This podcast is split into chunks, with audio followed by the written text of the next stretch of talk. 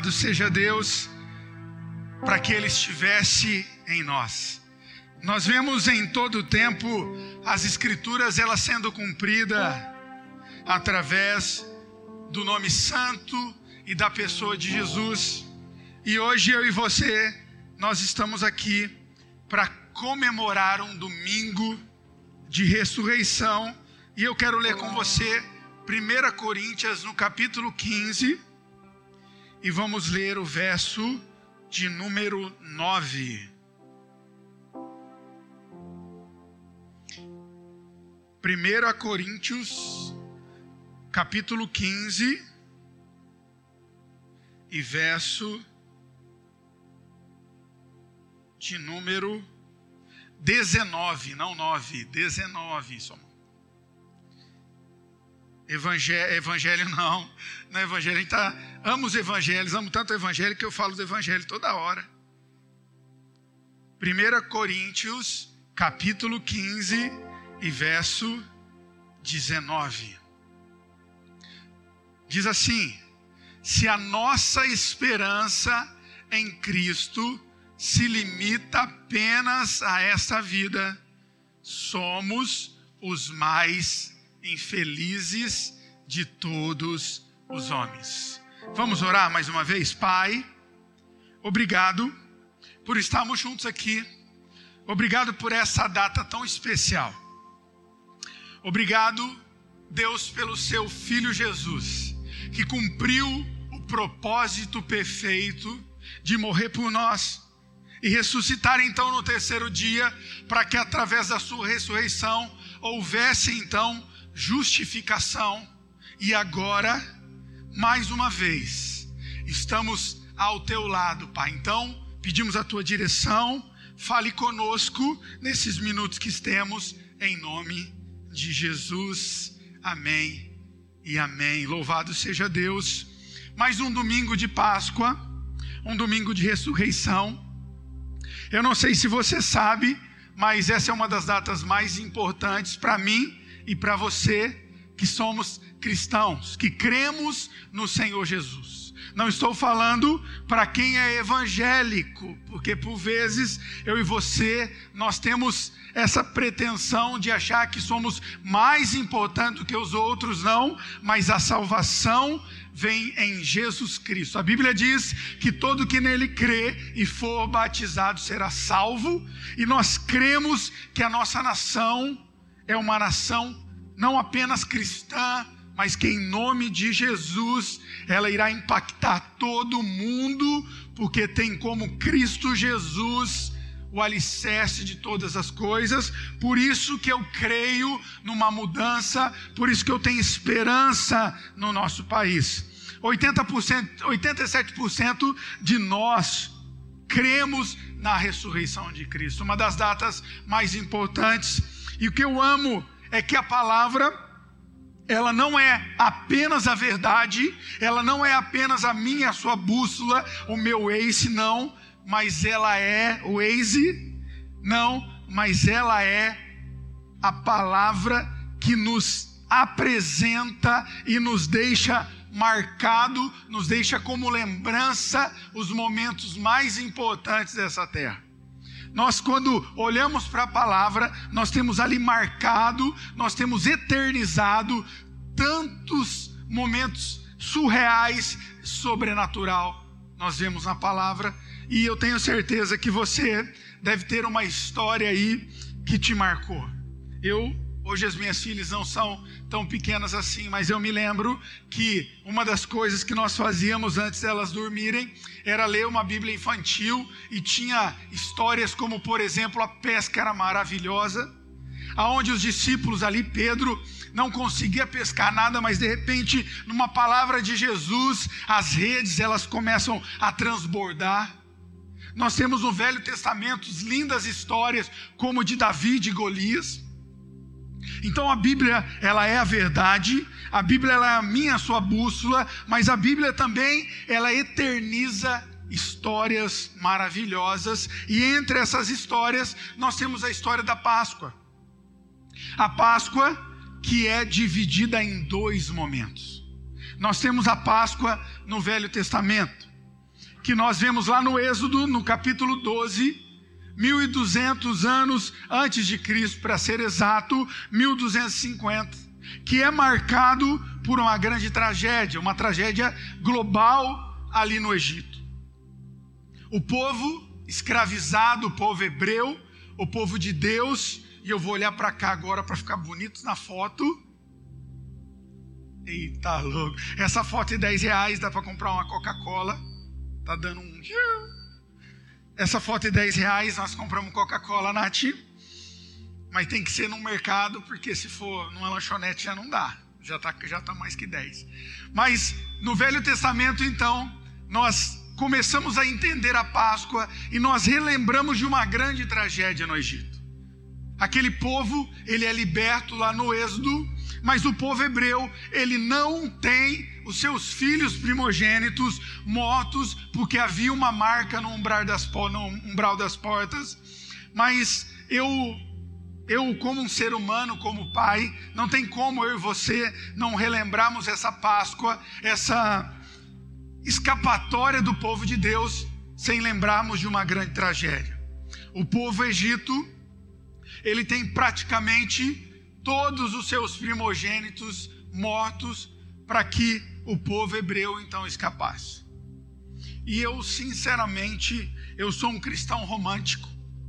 Eu sou um cristão que crê numa nova aliança, que crê num Deus bondoso, mesmo mediante a todas as situações. Por isso que eu gosto de me apegar com o verdadeiro significado da Páscoa quando eu falo sobre Jesus. Jesus, então, ele é enviado e a Páscoa, ontem, inclusive, a Margarete comentou sobre isso aqui na ministração dela, que vem do hebraico do Pessah, que é passagem. Então, a Páscoa que nós vivemos hoje, ela relembra uma passagem da morte para a vida. A Bíblia diz que Jesus, então, na sua mensagem, ele vem para nos dar vida e vida em abundância. Quando nós relembramos de passagem, nós temos que relembrar da morte que foi trazido por um homem, Adão, e agora recebemos a vida através de um homem que era Deus, mas não usurpou ser igual a Deus e morreu por mim, por você. E esse homem, 100% homem, 100% Deus, é Jesus Cristo quando nós relembramos de João no capítulo 5, verso 24, Jesus disse: Eu digo a verdade, e quem ouve essa mensagem, a mensagem do Evangelho, e crê nela, crê que quem me enviou tem a vida eterna, jamais ele será então, Jesus, ele nos traz essa passagem e ele diz que quando nós cremos nas suas palavras, cremos no seu Pai que enviou, então nós recebemos vida e vida eterna. Então, esse domingo de ressurreição, como tantos outros simbolismos que nós temos na palavra, eu e você, nós temos que celebrar a vida. E muito mais do que a vida, nós temos que celebrar que a morte foi vencida pela ressurreição de Jesus Cristo. É isso. Quando alguém fala com você sobre Páscoa, você tem que lembrar muito mais do que ovinhos de chocolate. A Páscoa celebra a vida. A Páscoa celebra que a morte ela foi vencida. Então Jesus Cristo, ele ressuscitou. Quando Jesus morre e ressuscita, ele paga todo o preço que o pecado havia arrancado em mim, em você. Há uma nova oportunidade. Em Romanos, lá no capítulo 8, verso 1, 2 e 3, diz que agora não há mais condenação para aqueles que estão em Cristo Jesus, porque Cristo Jesus agora tem uma nova lei, a lei do Espírito, a lei da graça que dá vida e que nos liberta do pecado, o pecado que nos levava à morte. E diz o verso 3: a lei não era capaz de nos salvar por causa da fraqueza e da natureza humana. Eu não sei se você sabe, mas não era apenas dez leis ou dez mandamentos, eram 613 que deveriam ser cumpridos para que eu e você fôssemos salvos. Então era impossível, eu ia dizer aqui, praticamente impossível, mas não existe praticamente. Era impossível durante um dia alguém, um ser humano, ele não cometer algum erro dessas leis. Mas então vem Cristo Jesus, um ser soberano, e não apenas cumpre as leis, mas ele morre por mim e por você. Então, como eu disse hoje, a Páscoa, ela deve ser celebrada por mim e por você como uma nova aliança. A aliança do sangue de Jesus, a aliança onde a morte ela é vencida através da ressurreição de Jesus Cristo. Então, toda vez que você falar da Páscoa, você deve lembrar da ressurreição de Jesus Cristo. Um dos versos que toca o meu coração, eu já falei sobre isso aqui, Romanos capítulo 4 e o verso 25 diz que ele, Jesus Cristo, ele foi entregue por causa das nossas transgressões e ressuscitou para nossa justificação. Olha aqui, presta atenção em mim. Presta bem atenção porque esse verso ele muda a sua vida. Quando você entende o que esse verso é para mim para você, Paulo ele explica numa clareza. Ele diz então que Jesus ele morreu pelas minhas suas transgressões, mas ele ressuscitou para que eu e você fôssemos justificado. Coisa maravilhosa. Então o que você tem que entender? Pastor, o que é justificação? Justificação é perdão de uma dívida? Não, é muito mais. A justificação é você não ter mais aquele pecado com você. Imagine o seguinte: vou dar um exemplo muito fácil. Nós daqui dois anos teremos as eleições presidenciais aí, presidenciais. Imagina que você não vai votar no primeiro turno. Quando você justifica o seu voto, ele não está escrito como falta. A justificação é tirar aquilo do seu nome. Você não tem mais nada que falar sobre aquele assunto. Então imagina você é preso por alguma coisa e fica 10 anos é, pagando por aquilo que você cometeu. Você está livre, mas o seu nome ainda continua sujo por aqueles 10 anos que você passou na cadeia. Se vai lá nos antecedentes criminais, as pessoas vão ver ali que você ficou 10 anos preso. Quando Jesus ele res, traz mais uma vez a ressurreição como algo para mim, para você, ele o que, que ele faz? Ele apaga aqueles 10 anos. Então, não é que você está livre, não, você já não cometeu mais aquele delito. Então, olha que coisa maravilhosa que Paulo explica para mim e para você. Ele diz que a morte de Jesus traz perdão para mim e por você. Foi pelos nossos pecados. Mas quando ele ressuscita, no terceiro dia, ele traz justificação e ele vence a morte. E às vezes nós não entendemos isso. Mas o que eu quero agora colocar para você, nesses minutos que restam, após explicar que a ressurreição de Cristo, ela é a nova aliança, a ressurreição de Cristo é a verdadeira Páscoa. Eu quero falar um pouquinho sobre o meu e o seu papel nessa Páscoa. Quero falar um pouquinho sobre a Páscoa que Jesus deseja que eu e você vivamos.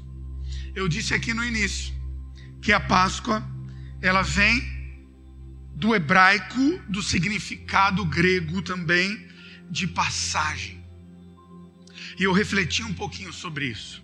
Eu creio e acredito que a passagem que Jesus deseja para mim, para você, é uma passagem de uma nova vida. É impossível que eu e você, salvos em Cristo Jesus, libertos e restaurados, impactados pelo Evangelho de Cristo Jesus, quando o aceitamos continuamos a mesma pessoa. É impossível. Quando eu e você nos entregamos a Jesus e realmente encontramos essa graça da nova aliança, uma transformação. E eu creio que o primeiro passo, o primeiro ponto da Páscoa em que Jesus deseja que eu e você vivamos é que passamos do eu para o nós. Vivemos numa sociedade extremamente que pensa em si, egoísta. Na verdade, isso está dentro do ser humano. Quando nós nascemos, nós já nascemos com isso, porque nascemos influenciados pela a nossa influência adâmica, o pecado que é em nós. Mas Cristo Jesus, através da sua justificação e da sua graça e do seu amor, ele tem o poder de transformar isso em mim e você. E eu creio que Cristo deseja para mim e para você nessa Páscoa é que nós pensamos menos em nós e pensamos menos no eu e praticamos o nós. Eu não sei se você se lembra, provavelmente sim. Lucas no capítulo 19, ele conta a história de um homem chamado Zaqueu. Um publicano, alguém que cobrava os impostos do povo, mas ele não apenas cobrava o que era justo, ele cobrava aquilo que era mais, porque ele não se importava com as pessoas, ele se importava com o seu bem, com o dinheiro que estava com ele. Mas é interessante que um dia ele ouve falar de Jesus. É maravilhoso que ele não apenas ouve falar de Jesus, mas ele começa, e eu creio que através do Espírito Santo, ele começa então a ter a vontade de conhecer mais sobre Jesus. Diz a palavra que ele sobe numa árvore e quando Jesus está passando, Jesus então pede para ele para que desce, que desça. E Jesus então diz a ele que deveria jantar na sua casa. A salvação, ela entra naquele lugar e não precisa que Jesus jogue na cara dele, como nós dizemos hoje. Você precisa devolver aquilo que você roubou. Você tem feito coisas ruins. Não. O Evangelho entra nele e começa a transformação, a passagem do eu para nós. E ele diz: Jesus, se eu tenho defraudado alguém, se eu tenho tomado algo de alguém que não é meu, eu vou devolver quatro vezes mais. O evangelho, ele gera isso. A ressurreição, a graça de Jesus, ela gera essa passagem na minha, na sua vida, do eu para o nós. Ela gera quando você olha na sua dispensa e vê que tem muita coisa e sabe de alguém que precisa, gera isso no seu coração, generosidade. Gera em você o amor ao próximo. E é isso que Deus deseja de mim, de você. A segunda coisa que Ele gera na minha e na sua vida é a transformação do meu para o nosso. Eu quero te dar mais um exemplo. No Evangelho de Lucas também, lá no capítulo 10, conta a história de um homem chamado Bom Samaritano. Um homem que, depois de muitas pessoas ter passado por uma pessoa que precisava de ajuda, ele não apenas acolhe aquela pessoa, ele não apenas cuida das feridas daquela pessoa, mas ele leva até um hotel. Ele paga a estadia dela de uma semana e diz: Eu volto daqui uma semana. Se essa pessoa precisar de mais alguma coisa, eu pago. Isso é do meu para o nosso. O Evangelho, ele deve gerar essa transformação na minha e na sua vida. Uma transformação de compartilhar. Eu e você somos extremamente egoístas, mas o Evangelho, como eu falei, ele gera uma transformação do meu para o nosso. Essa igreja não é minha, essa igreja é do bairro, essa igreja é de Deus. Aquilo que você tem, o seu carro, o grande salário não é seu, Deus te deu, então aprenda a compartilhar, aprenda a administrar. O que acontece comigo com você? E por vezes nós não prosperamos mais, não multiplicamos, porque as sementes que Deus coloca na minha e na sua mão, elas não são para ficar amassadas nas nossas mãos. A semente, ela só gera fruto quando ela é jogada ao solo. Então, se Deus, ele tem te dado muita coisa, aprenda a compartilhar. Porque se você ficar segurando essas sementes na sua mão, ela vai apodrecer e não vai gerar frutos. Começa a entender. É interessante quando nós falamos dos talentos. O talento que foi multiplicado, Deus ainda gera mais sobre aquele homem. Se nós lembrarmos aquela pessoa que recebeu cinco talentos, ela trabalhou, ela multiplicou, ela semeou, então o Deus volta a ele e diz: Cara, você é bom, você é fiel, eu te dei cinco e você multiplicou. Você vai receber daquele que deixou guardado. O que eu e você nós temos que entender que nós temos que compartilhar aquilo que Deus tem nos dado. E quando nós aprendemos a compartilhar, Deus ele nos abençoa ainda mais, porque ele olha e diz: "Cara, moça, moço, homem, mulher, você soube administrar aquilo que Deus tem te dado. Então eu vou te abençoar mais ainda." Começa a aprender a matemática divina. Quando você compartilha, ele multiplica. Não é quando você guarda debaixo do colchão. Não é quando você coloca debaixo do travesseiro. Não é quando você esconde. A matemática divina é diferente. E nós vemos muitos testemunhos. As pessoas que eu mais conheço, que são mais generosas, é que mais Deus abençoa. Começa a olhar perto de você.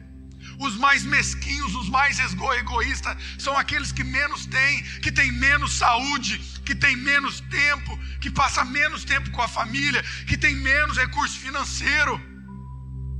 Aprenda a passar do meu para o nosso. Aprenda a compartilhar. O seu vizinho precisa de algo. Ah, pastor, ele não é crente. Isso é ele com Deus. Compartilha, estende a mão. Aprenda a viver. Uma outra coisa, o terceiro ponto, a passagem de ter uma vontade descontrolada de falar por uma paz transbordante de ouvir. Sabe o que esse mundo precisa? De pessoas que ouvem e não condenam, estenda a mão. Jesus ele fez isso. Eu vou dar um exemplo aqui no próximo tópico.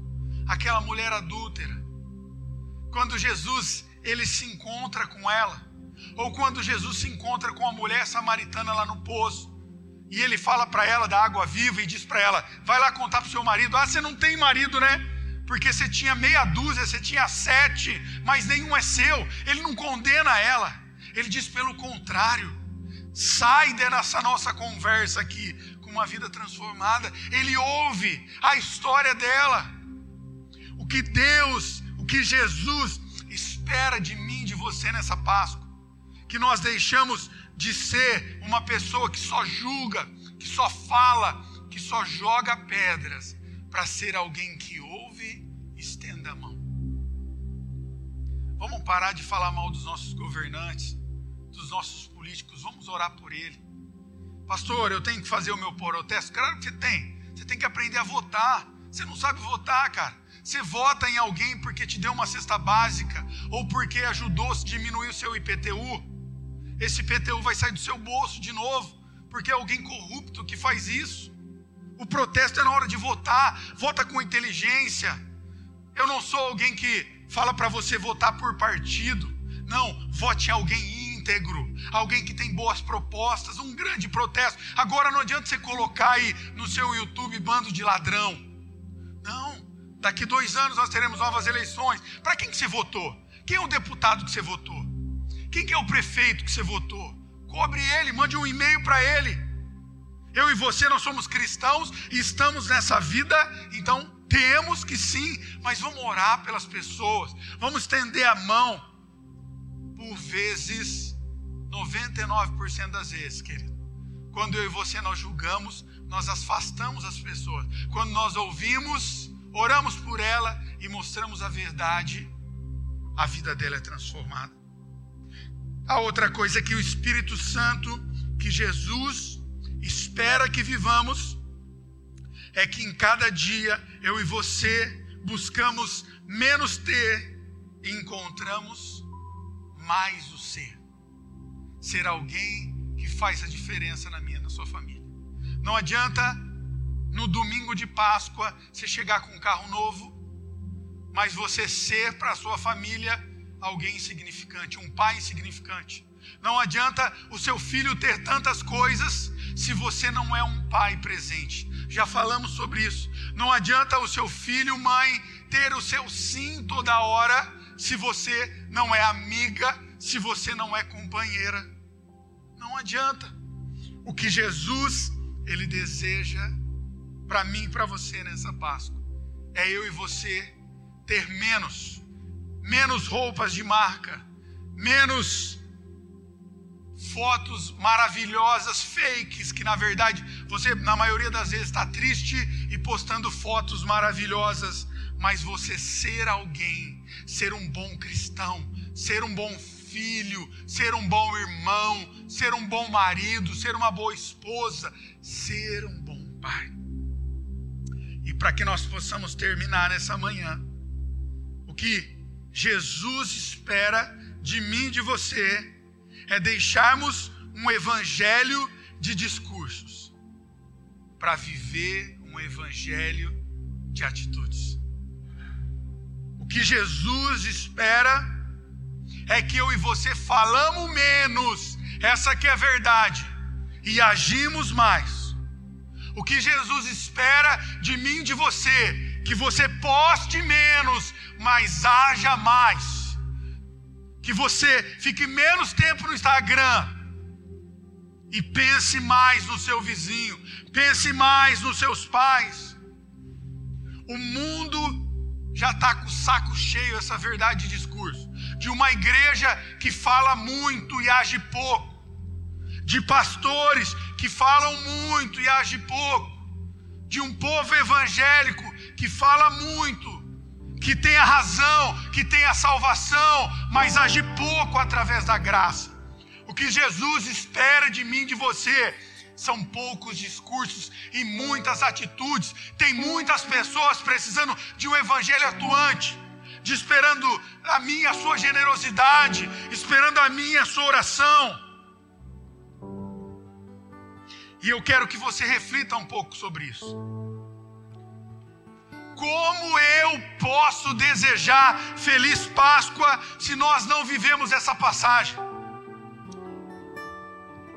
Como você pode viver uma Páscoa, uma passagem, se você está enraizado no passado, se você não perdoa, se você não estende a mão, se o Evangelho não transformou o seu caráter, se o Evangelho não transformou a sua vida? Como você pode viver uma passagem se você é o mesmo cara mesquinho, se você é o mesmo cara egoísta, se você é o mesmo cara grosso, mal-humorado? Como você pode viver a passagem? Como você pode desejar feliz Páscoa para alguém se você é a mesma mulher rancorosa, fofoqueira, invejosa? A Páscoa, ela gera em mim e você transformação. A Páscoa gera em você um novo nascimento. A Páscoa gera em mim e você uma transformação. E é isso que eu desejo a você. E é isso que Jesus deseja para mim e para você. Transformação da morte do velho homem, da velha mulher, para uma vida nova como Jesus. Uma vida nova, semelhança de Cristo, a imagem dele. É isso que ele espera de mim, de você. O que Jesus espera que eu e você possamos comemorar nessa nova Páscoa é a passagem de uma nova vida, de um homem que era grosso e agora ama os seus filhos, de um homem mentiroso que agora fala a verdade, de uma mulher que era fofoqueira, que era encrenqueira, por alguém que agora a verdade, de alguém que antigamente tinha muitos vícios e hoje é considerado alguém puro e transformado. Essa é a Páscoa que Jesus deseja que você viva. Essa é a Páscoa. Essa é a Páscoa, a ressurreição, a Páscoa da graça, a Páscoa da nova aliança, a Páscoa do novo nascimento. Se você ainda não viveu essa Páscoa, se você tem vivido um evangelho meia boca, um evangelho que diz que ama Jesus, mas não gerou transformação em você, um evangelho que você vem na igreja, que você até lê a Bíblia, mas não te transformou, é com você que eu quero orar hoje. É com você. Põe a mão no seu coração. Enquanto nós cantamos essa canção, eu quero que você faça essa oração,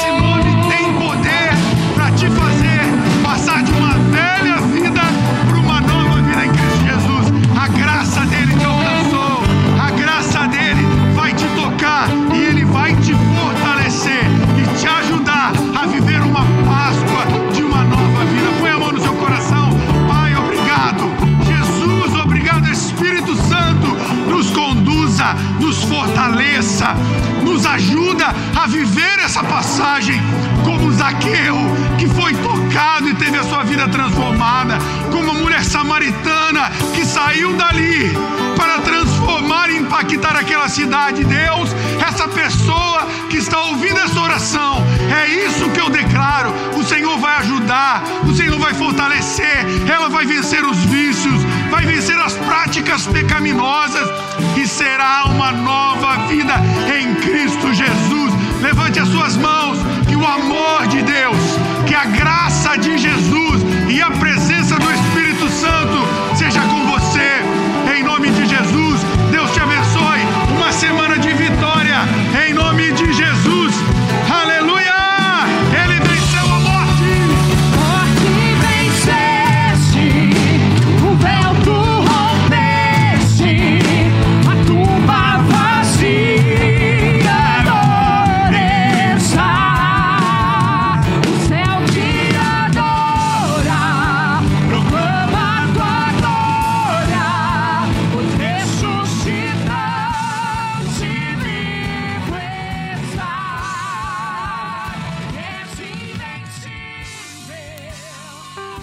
conteúdo desse podcast foi retirado das lives do canal Casa Aviva Online. Inscreva-se no YouTube.